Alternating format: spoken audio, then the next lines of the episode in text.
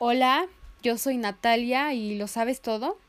Quiero que me acompañes a abordar un tema que lleva por nombre ¿Cómo podemos usar las redes sociales para promover la educación sexual y prevenir el VIH infantil y o durante el embarazo?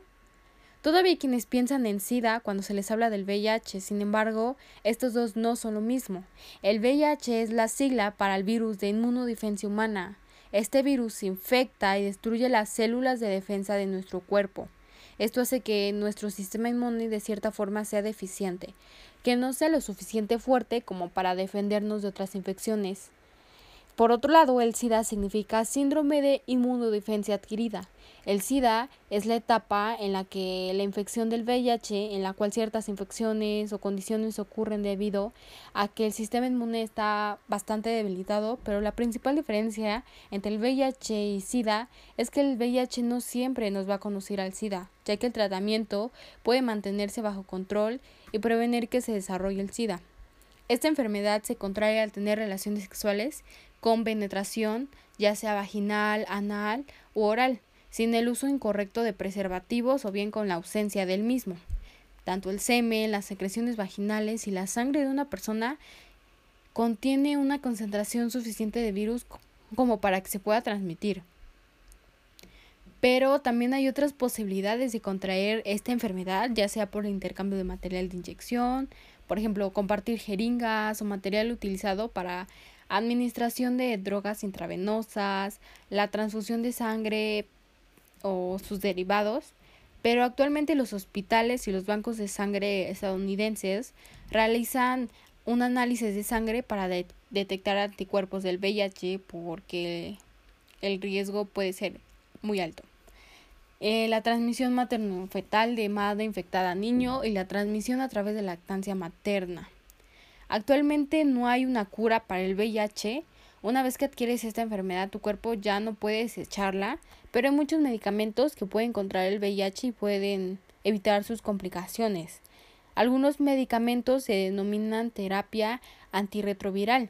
Todas las personas diagnosticadas con VIH, SIDA, deben comenzar con la terapia antirretroviral independientemente de la etapa en la que se encuentren o las complicaciones que dichas personas tengan. Desafortunadamente no todas las personas tienen el conocimiento de cómo es que se transmite esta enfermedad. La ignorancia siempre va a conllevar a la desinformación. Hombres, niños, niñas y mujeres siempre sin información clara y verídica o si la tienen no le dan la suficiente importancia. Actualmente el tratamiento antirretroviroico la cesárea programada y evitar la alimentación al bebé con leche materna son las principales medidas para disminuir el riesgo de contagio de la madre al hijo. El diagnóstico y la prevención son la clave para disminuir el riesgo de contagio de la madre al niño, ya que el 50% de los casos de niños con VIH no reciben tratamiento, solo viven de 2 a 3 años.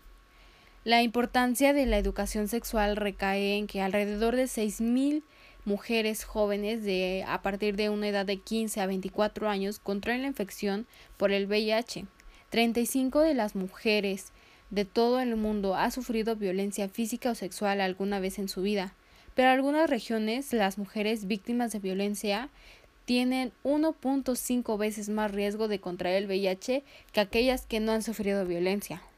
Al saber estas cifras es realmente lamentable porque las mujeres tienen que sufrir todo un proceso y que cargar por el resto de sus vidas. Algunas, o por lo menos la mayoría, no tuvo educación sexual o algún medio para saber de esta enfermedad incaudible.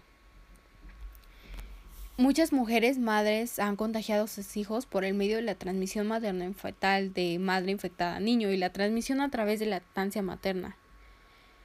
El artículo cuarto de la Constitución Política de nuestro país dice que todas las personas tienen derecho a decidir el número y espaciamiento de los hijos, por lo que el sistema de, de salud debe ofrecer la información, los servicios y los insumos necesarios para que las mujeres con VIH puedan elegir cuando quieren embarazarse. Las mujeres tienen derechos sexuales y derechos reproductivos entre ellos el derecho a decidir libre y responsablemente el número de hijos y el intervalo entre nacimientos, así como a tener acceso a información, educación y medios necesarios para poder ejercer estos derechos.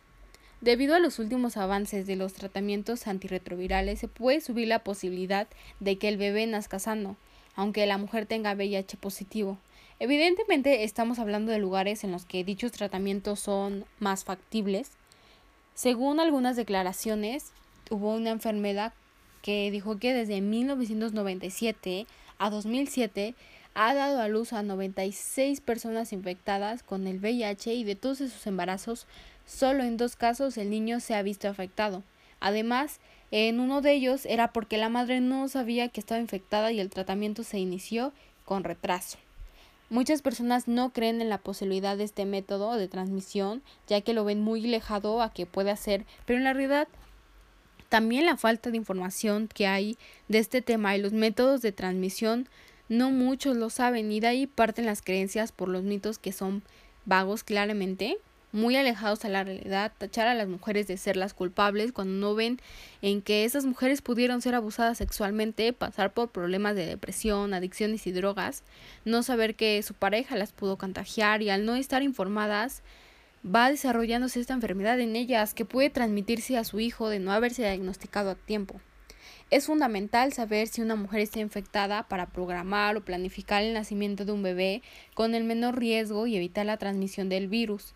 Creo fundamental testear a su pareja, ya que también forma parte de la prevención durante el embarazo y el periodo de lactancia. Como mujer hija, ver la falta de información distorsionada, la que sí es factible, por, por otro lado puedo ver que no todas las personas son informadas del tema o al menos las personas que no sufren de esta enfermedad no le toman importancia y no ven que su vida igual corre riesgos. Al no saber los métodos de transmisión, al no cuidarse, no acudir a un centro de salud para hacerse una prueba, no miden los riesgos en los que ponen a las familias y pero aún a la suya a niños que pueden sufrir, que no reciben ayuda psicológica, que no pueden ser tratados a tiempo porque no tenían ninguna idea de que la mamá era portadora de esta enfermedad y todo debido a la desinformación. Hola, yo soy Natalia y lo sabes todo. Quiero que me acompañes a abordar un tema que lleva por nombre ¿Cómo podemos usar las redes sociales para promover la educación sexual y prevenir el VIH infantil y o durante el embarazo? Todavía quienes piensan en SIDA cuando se les habla del VIH, sin embargo, estos dos no son lo mismo. El VIH es la sigla para el virus de inmunodefensa humana. Este virus infecta y destruye las células de defensa de nuestro cuerpo. Esto hace que nuestro sistema inmune de cierta forma sea deficiente, que no sea lo suficiente fuerte como para defendernos de otras infecciones. Por otro lado, el SIDA significa síndrome de inmunodefensa adquirida. El SIDA es la etapa en la que la infección del VIH, en la cual ciertas infecciones o condiciones ocurren debido a que el sistema inmune está bastante debilitado, pero la principal diferencia entre el VIH y SIDA es que el VIH no siempre nos va a conducir al SIDA, ya que el tratamiento puede mantenerse bajo control y prevenir que se desarrolle el SIDA. Esta enfermedad se contrae al tener relaciones sexuales con penetración, ya sea vaginal, anal u oral, sin el uso incorrecto de preservativos o bien con la ausencia del mismo. Tanto el semen, las secreciones vaginales y la sangre de una persona contiene una concentración suficiente de virus como para que se pueda transmitir. Pero también hay otras posibilidades de contraer esta enfermedad, ya sea por el intercambio de material de inyección, por ejemplo, compartir jeringas o material utilizado para administración de drogas intravenosas, la transfusión de sangre o sus derivados, pero actualmente los hospitales y los bancos de sangre estadounidenses realizan un análisis de sangre para detectar anticuerpos del VIH porque el riesgo puede ser muy alto. Eh, la transmisión materno-fetal de madre infectada a niño y la transmisión a través de lactancia materna. Actualmente no hay una cura para el VIH. Una vez que adquieres esta enfermedad, tu cuerpo ya no puede desecharla, pero hay muchos medicamentos que pueden contra el VIH y pueden evitar sus complicaciones. Algunos medicamentos se denominan terapia antirretroviral. Todas las personas diagnosticadas con VIH, SIDA, deben comenzar con la terapia antirretroviral independientemente de la etapa en la que se encuentren o las complicaciones que dichas personas tengan. Desafortunadamente no todas las personas tienen el conocimiento de cómo es que se transmite esta enfermedad. La ignorancia siempre va a conllevar a la desinformación. hombres, niños, niñas y mujeres siempre sin información clara y verídica o si la tienen no le dan la suficiente importancia. Actualmente, el tratamiento antirretroviroico, la cesárea programada y evitar la alimentación al bebé con leche materna son las principales medidas para disminuir el riesgo de contagio de la madre al hijo. El diagnóstico y la prevención son la clave para disminuir el riesgo de contagio de la madre al niño, ya que el 50% de los casos de niños con VIH no reciben tratamiento, solo viven de 2 a 3 años. La importancia de la educación sexual recae en que alrededor de 6.000 mujeres jóvenes de a partir de una edad de 15 a 24 años contraen la infección por el VIH. 35 de las mujeres de todo el mundo ha sufrido violencia física o sexual alguna vez en su vida, pero en algunas regiones las mujeres víctimas de violencia tienen 1.5 veces más riesgo de contraer el VIH que aquellas que no han sufrido violencia. Al saber estas cifras es realmente lamentable porque las mujeres tienen que sufrir todo un proceso y que cargar por el resto de sus vidas. Algunas, o por lo menos la mayoría, no tuvo educación sexual o algún medio para saber de esta enfermedad incaudible. Muchas mujeres madres han contagiado a sus hijos por el medio de la transmisión materno-fetal de madre infectada a niño y la transmisión a través de la lactancia materna. El artículo cuarto de la Constitución Política de nuestro país dice que todas las personas tienen derecho a decidir el número y espaciamiento de los hijos, por lo que el sistema de, de salud debe ofrecer la información, los servicios y los insumos necesarios para que las mujeres con VIH puedan elegir cuando quieren embarazarse. Las mujeres tienen derechos sexuales y derechos reproductivos, entre ellos el derecho a decidir libre y responsablemente el número de hijos y el intervalo entre nacimientos, así como a tener acceso a información, educación y medios necesarios para poder ejercer estos derechos. Debido a los últimos avances de los tratamientos antirretrovirales, se puede subir la posibilidad de que el bebé nazca sano, aunque la mujer tenga VIH positivo. Evidentemente estamos hablando de lugares en los que dichos tratamientos son más factibles. Según algunas declaraciones, hubo una enfermedad que dijo que desde 1997 a 2007 ha dado a luz a 96 personas infectadas con el VIH y de todos esos embarazos Solo en dos casos el niño se ha visto afectado. Además, en uno de ellos era porque la madre no sabía que estaba infectada y el tratamiento se inició con retraso. Muchas personas no creen en la posibilidad de este método de transmisión, ya que lo ven muy lejado a que pueda ser, pero en la realidad también la falta de información que hay de este tema y los métodos de transmisión no muchos lo saben y de ahí parten las creencias por los mitos que son vagos claramente muy alejados a la realidad, tachar a las mujeres de ser las culpables cuando no ven en que esas mujeres pudieron ser abusadas sexualmente, pasar por problemas de depresión, adicciones y drogas, no saber que su pareja las pudo contagiar y al no estar informadas va desarrollándose esta enfermedad en ellas que puede transmitirse a su hijo de no haberse diagnosticado a tiempo. Es fundamental saber si una mujer está infectada para programar o planificar el nacimiento de un bebé con el menor riesgo y evitar la transmisión del virus. Creo fundamental testear a su pareja, ya que también forma parte de la prevención durante el embarazo y el periodo de lactancia. Como mujer hija, ver la falta de información distorsionada, la que sí es factible, por, por otro lado, puedo ver que no todas las personas son informadas del tema o al menos las personas que no sufren de esta enfermedad no le toman importancia y no ven que su vida igual corre riesgos. Al no saber los métodos de transmisión, al no cuidarse, no acudir a un centro de salud para hacerse una prueba, no miden los riesgos en los que ponen a las familias y pero aún a la suya a niños que pueden sufrir, que no reciben ayuda psicológica, que no pueden ser tratados a tiempo porque no tenían ninguna idea de que la mamá era portadora de esta enfermedad y todo debido a la desinformación.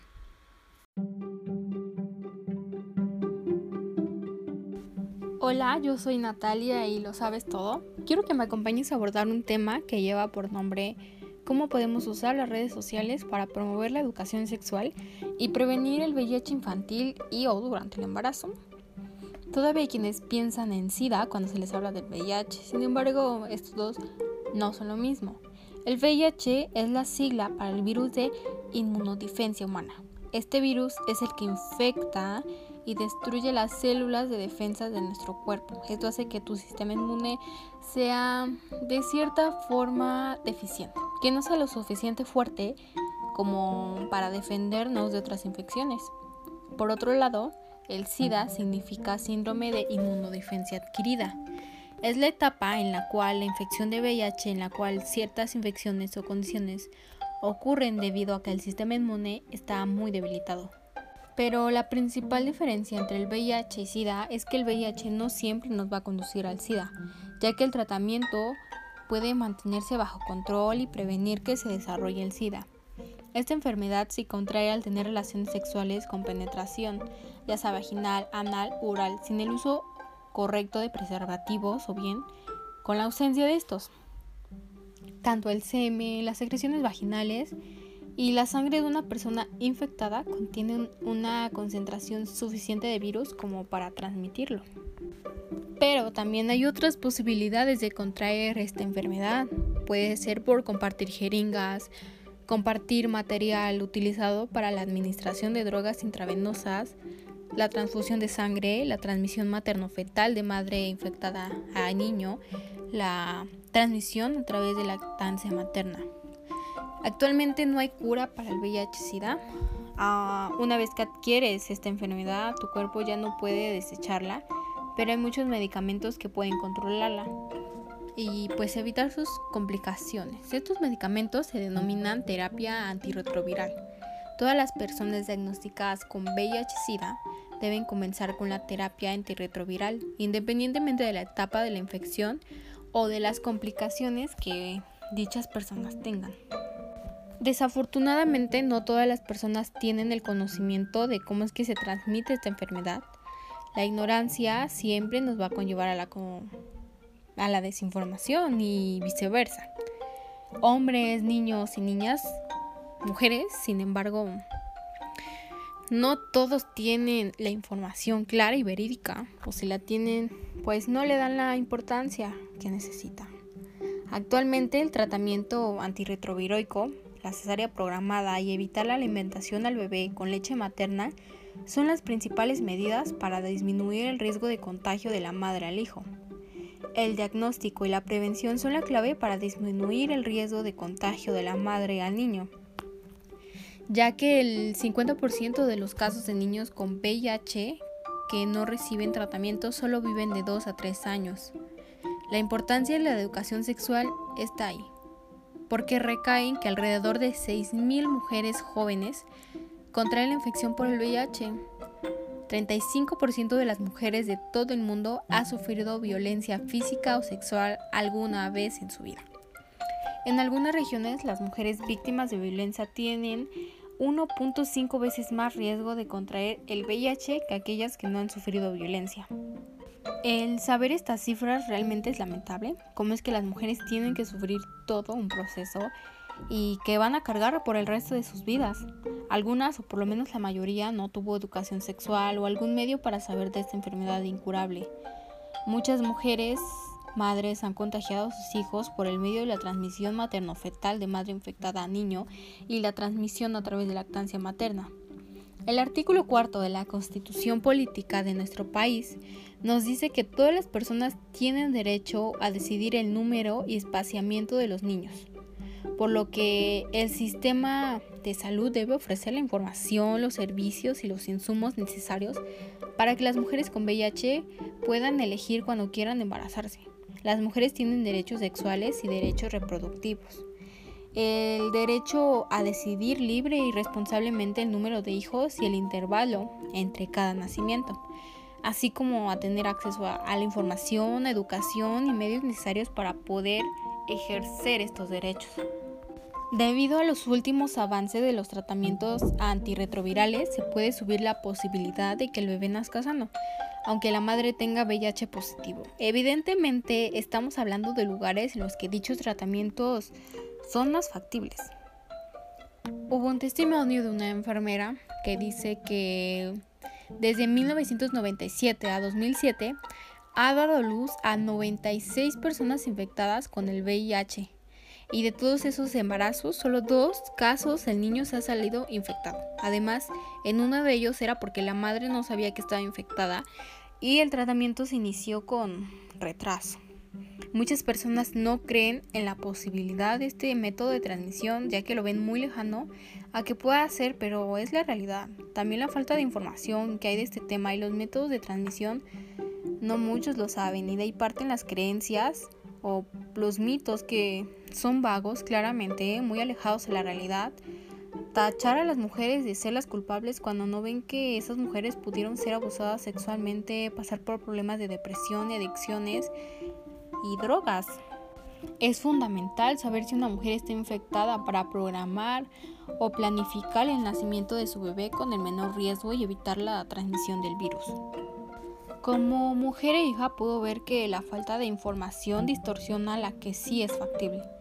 Por otro lado, pudo ver que no todas las personas son informadas del tema, o al menos las personas que no sufren de esta enfermedad no le toman la suficiente importancia y no ven que su vida igual corre riesgo al no saber los métodos de transmisión, al no cuidarse, no acudir a un centro de salud para hacerse una prueba, no miden los riesgos en los que ponen a la familia y peor aún a la suya.